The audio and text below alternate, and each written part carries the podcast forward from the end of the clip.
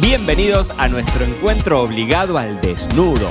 Una suerte de diario íntimo de un sommelier, papá, esposo, viajero, disfrutador, empresario y bebedor serial. Yo soy Mariano Braga y hoy el podcast llega en Bragas.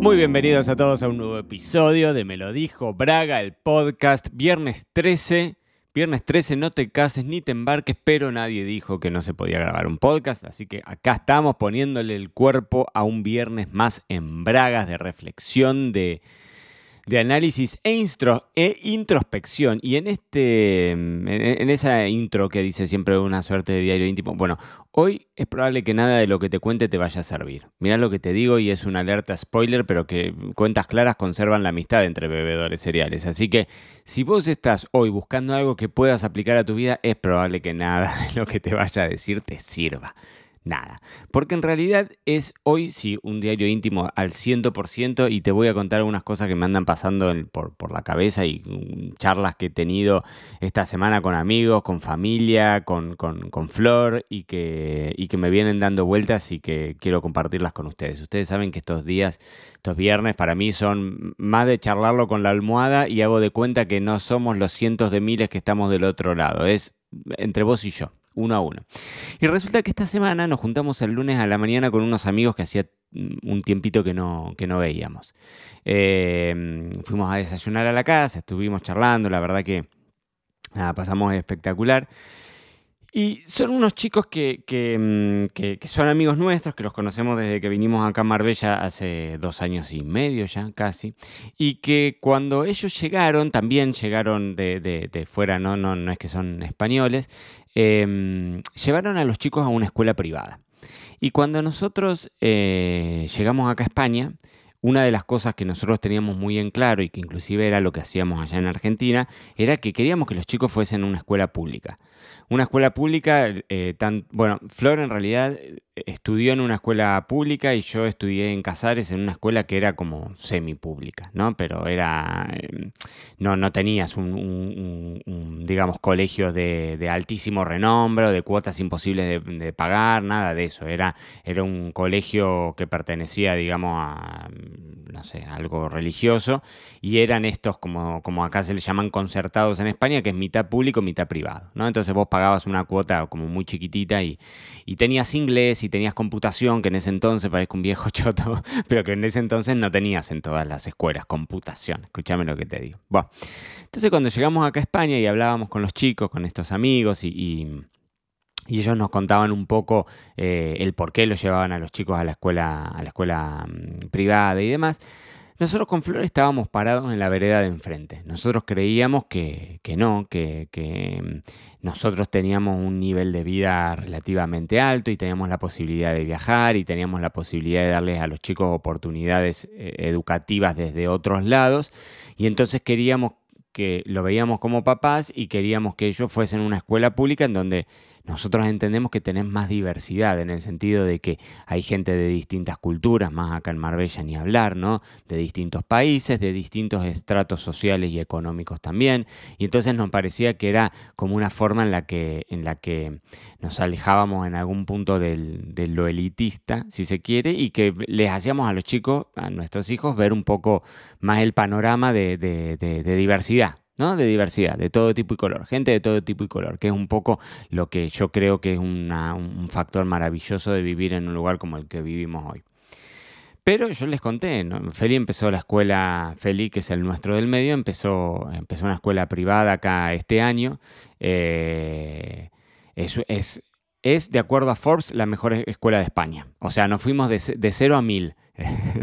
¿no? Es una escuela inglesa, es una escuela que realmente está súper reputada, tiene, eh, es, eh, nada, es, algo que nosotros estaba dentro del barrio en el que nosotros vivíamos y cada vez que pasábamos decíamos, lo pensábamos con Flores y bueno, en algún momento, que sobre todo una de las cosas que a mí más me importaba era que, que Feli pudiese desarrollar el inglés eh, de forma nativa, porque es, es, otro el ejercicio que tenés, ¿no?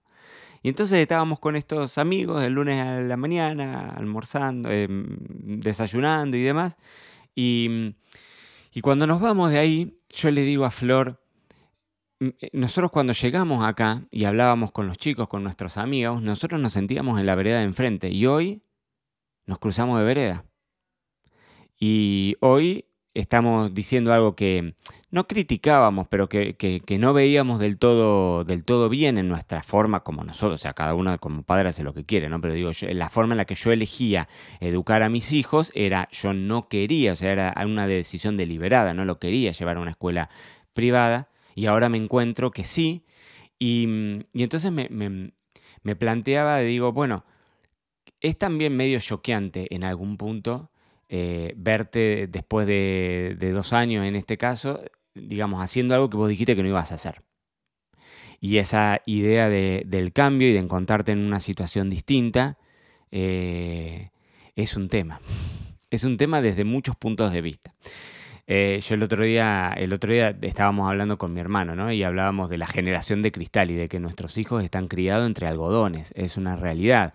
Hoy con todo el, el, tema que hay entre Palestina, ¿no? Y la franja de Gaza, Israel y todo esto. Y que uno ve imágenes que son sumamente, eh, digamos, punzantes realmente, ¿no? Y que muchos de, esos, eh, de esas situaciones están, son, son nenes, son chicos que están afectados. Y vos decís, yo a mis hijos los crío en un entorno totalmente distinto, entre paños, entre algodones.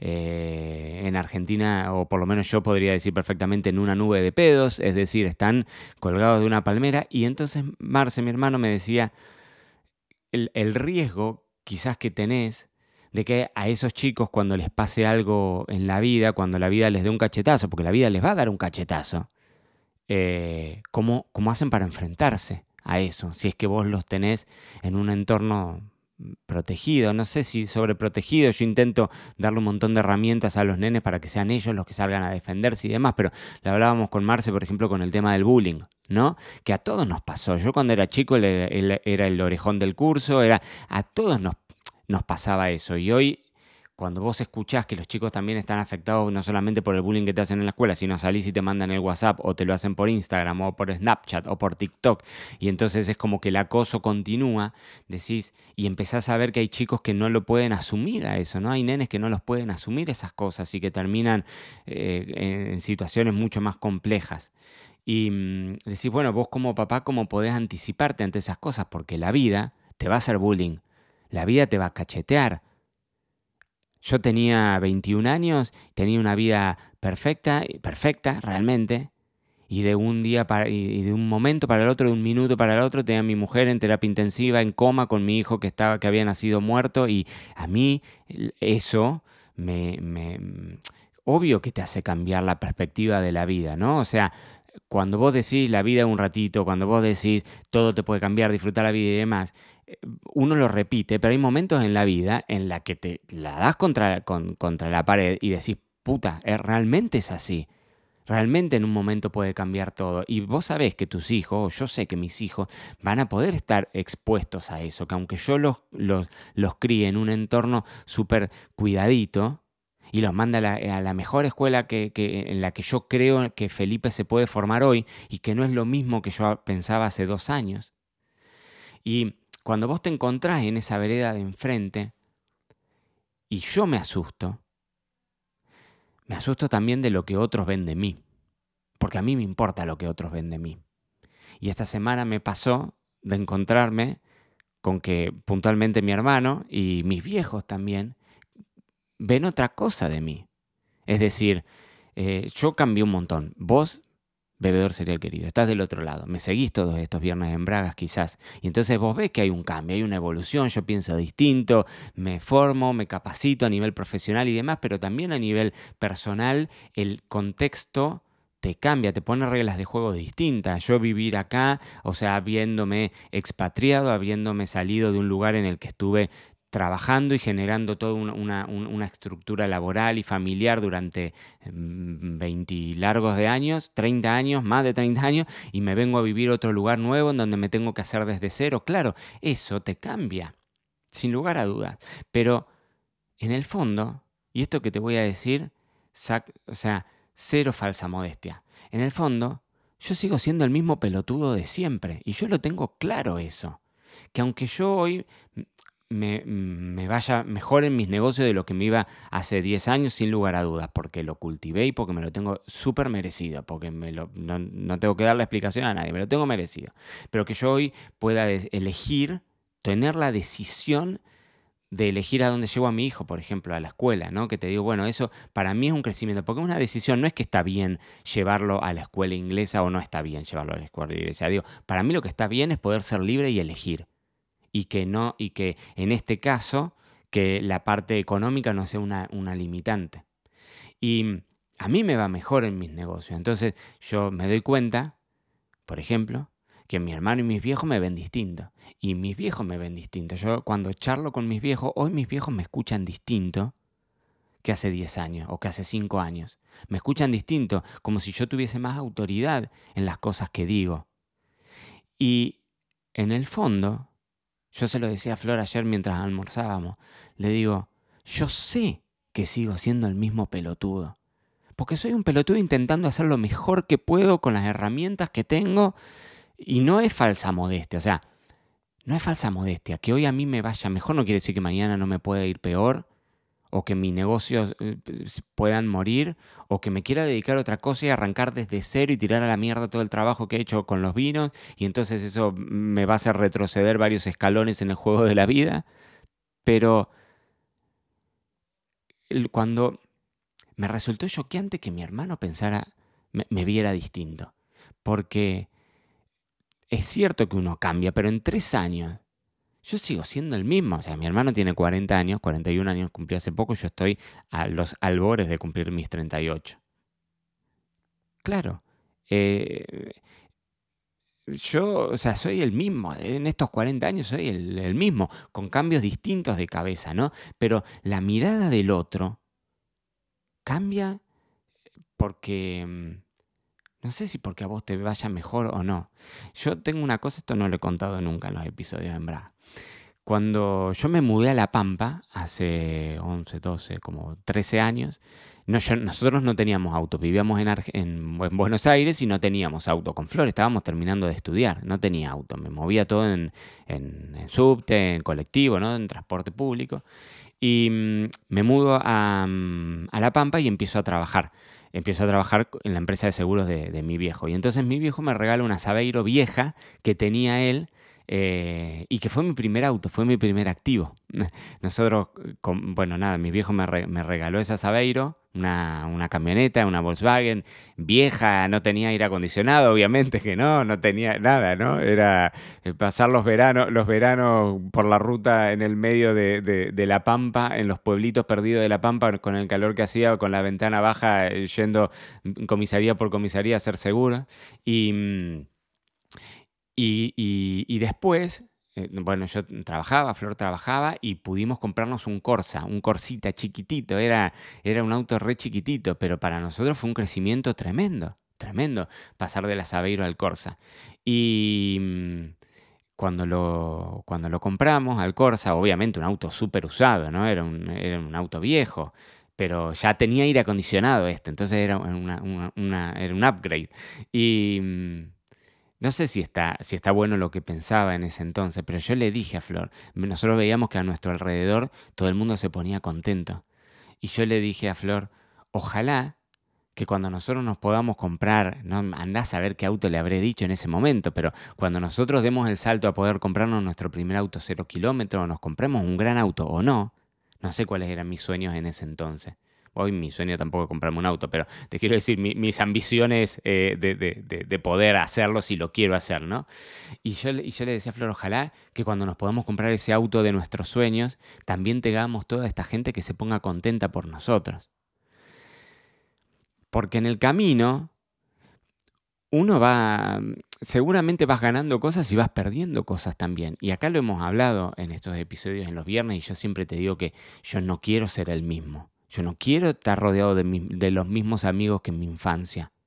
No quiero porque yo siento que estoy todo el día esforzándome por ser una mejor versión de mí mismo. Y es de verdad, pero no porque la tenga clara. No la tengo clara, soy un boludo que intenta hacer lo mejor que puede. Y que cada viernes que yo te hablo, si vos pensás, este pibe la tiene clara, sabe lo que no, que este pibe no solo no la tiene clara, sino que está intentando saber qué ¿Qué es lo mejor? O sea, yo soy el de estos viernes en Braga, porque yo todo lo que te cuento a vos del otro lado, yo lo pienso y lo creo de verdad. Pero yo no soy esto solamente. Yo soy un, o sea, eh, no, soy solamente el Bernardo Estamatea, este lo debe conocer solamente el de Argentina, porque es uno que hace como autoayuda y demás. Eh, yo soy el, el, gurú de los viernes, porque te lo digo a vos para decírmelo a mí, para creérmelo y para, para ir en pos de eso que yo creo hoy, que es un camino que a mí me, resulta atractivo y me da esperanza y me da, y me da fuerza para, seguir teniendo proyectos. Pero yo soy mucho más que eso, o sea, mucho más y mucho menos. Soy, eh, no, no mm, eh, yo quizás, si vos no me conocés del otro lado personalmente y me escuchás los viernes, vos te, formaste en tu cabeza una idea de lo que soy yo, como yo me formo una idea de cada cliente que tenemos en la academia o de la agencia, o yo me formo una idea. Bueno, vos te formarás una idea mía. Pero esa idea es una partecita de lo que yo soy. Pero una cosa es que vos, que del otro lado quizás no me conoces, pero mi hermano me conoce, convivimos, hemos convivido años enteros cuando estábamos estudiando en Buenos Aires. Y cuando vos ves que inclusive tu hermano piensa cosas que vos decís, bueno, escúchame, yo no, no, no, no, no me siento representado con eso sigo siendo el mismo pelotudo. No, no, no. Yo esto se lo decía en algún momento a mis viejos. Digo, no hay que idealizar. Eh, pero no lo, no lo hablaba por mí, eh, no lo hablaba por mí. Pero digo, uno a veces idealiza, para bien o para mal. Y te haces la idea de que esa persona. A mí me pasó toda la vida cuando entrevistaba grandes, viste, referentes del mundo del vino. Y yo me los idealizaba y pensaba que era gente que, que, que no iba al baño, que no hacía caca, ¿se entiende? Y todos somos seres humanos. Y cuanto más grande es la gente, en general, en general, hay excepciones, pero cuanto más grande y más inalcanzable los, los, ves, terminan siendo la gente más accesible del mundo. Y te lo contaba el viernes pasado, después de haber tenido esta experiencia en Jerez tocando, rozándote con, con números unos en su laburo, pero después se sacan el traje y es, un, y es la misma persona con sus bemoles y con sus mejoras y con lo que yo personalmente intento desarrollar mío, profesional y personal todo el tiempo y que lo comparto acá en los viernes, pero em, uno intenta crecer o cambiar, pero por el otro lado a veces no lo querés tanto. Y es lo que me pasó esta semana, después de hablar con mis amigos, en ese desayuno del lunes a la mañana, y ver que estoy parado en un lugar distinto al que estaba hace dos años, defendiendo hoy cosas que hace dos años no defendía, o dejando de defender cosas que hace dos años no, no, defendía. Y cuando te alejas de eso y cuando empezás a cambiar con eso, es decir, es como que te voy a poner una, una, una, situación muy extrema, ¿no? Pero es como que te sentís que estás ahogado intentando salir a flote y decir, che, levanto la mano, soy el mismo de siempre, el mismo pelotudo. No te pienses que soy mejor porque me va mejor en el trabajo. Soy el mismo, intentando hacer lo mejor que puedo. Y eh, que hoy me vaya mejor tampoco es, sin duda, si hay algo que tengo claro, es que no es algo que es eh, espontáneo, no es porque yo hoy esté en, donde vivo o, No, no, es porque hace 30 años que tengo el culo pelado como un mandril de laburar y lo voy a seguir haciendo. Pero es todo 100% bien ganado, bien ganado. Entonces, mm, el cambio ese o las nuevas cosas que uno puede tener terminan siendo el resultado de cosas que acumulaste durante mucho tiempo. Nada de eso es generación espontánea. Y puede ser que si del otro lado te encontrás con alguien que no te conoce, diga, mira este pibe, qué suerte que tuvo. El otro día lo hablábamos con, mis viejos, y con mi viejo, y mi viejo me dijo, a los Braga nunca nos dieron nada. Porque yo le decía, estaba hablando, a mí nunca, de verdad. El único que me dio una vez una oportunidad enorme fue un profesor mío que se llama Edgardo Schiller, que me dio la posibilidad de ser eh, profesor en Gato Dumas. Y me ofreció él, Mariano, que esa fue la única vez que yo conseguí un laburo porque alguien me lo ofreció. El resto de las cosas me pelo el culo como, el, un mandril. Así que el mandril creo que es el que tiene el culo rojo. Así que bien ganado, es resultado de eso. ¿no? Y en el camino, qué sé yo, es difícil a veces cuando, cuando tenés estas situaciones que decís, eh, quiero demostrarte que soy el mismo de siempre, pero lo soy, de verdad. qué sé yo. En fin, mis bebedores cereales, querido, hoy fue como una suerte de introspección, el diario, el diario íntimo de verdad. Pero, pero nada, son cosas, viste, que, me, quedan, que me quedan en la cabeza, que, que, intercambiamos con Marce unos, WhatsApp. Ahora este domingo tenemos traer un chuletón a casa de 3 kilos que lo va a hacer entero a la parrilla, así que charlaremos como corresponde, con un buen vino eh, en el medio. Pero... Mm, pero nada, son, son reflexiones de, viernes, que, de eso se trata. Bueno, eh, nada, espero que anden todos muy bien ustedes del otro lado. En esta semana, en esta precisa semana, yo me tendría que haber estado yendo a, la Provence. ¿Podés creer? Tenía ahí una oportunidad de laburo que al final no se dio, pero nos íbamos a ir con Flor tres días a, Aix-en-Provence, al sur de, de Francia, pero no me fui. Pero de cualquier forma, tenía armado una nota eh, no una nota, perdón, un episodio del podcast contándole sobre las novedades de los vinos de la Provence. Y como no fui a la Provence, lo voy a hacer igual, pero no de novedades. Te voy a contar de los vinos de la Provence. Eso lo vamos a tener el lunes que viene, que Termino ahora mismo, viernes 13 de octubre, son las 12.54 del mediodía. Termino de grabar este episodio en Bragas y me pongo a grabar este episodio de los vinos de la Provence. Así que mis queridísimos bebedores cereales, les deseo mucha salud, mucho amor, mucho brindis, porque es fin de semana y nuestro cuerpo... Sí, lo sabe. Y esto fue todo por hoy. No te olvides suscribirte para no perderte nada y que sigamos construyendo juntos la mayor comunidad de bebedores cereales de habla hispana. Acá te voy a estar esperando en un próximo episodio.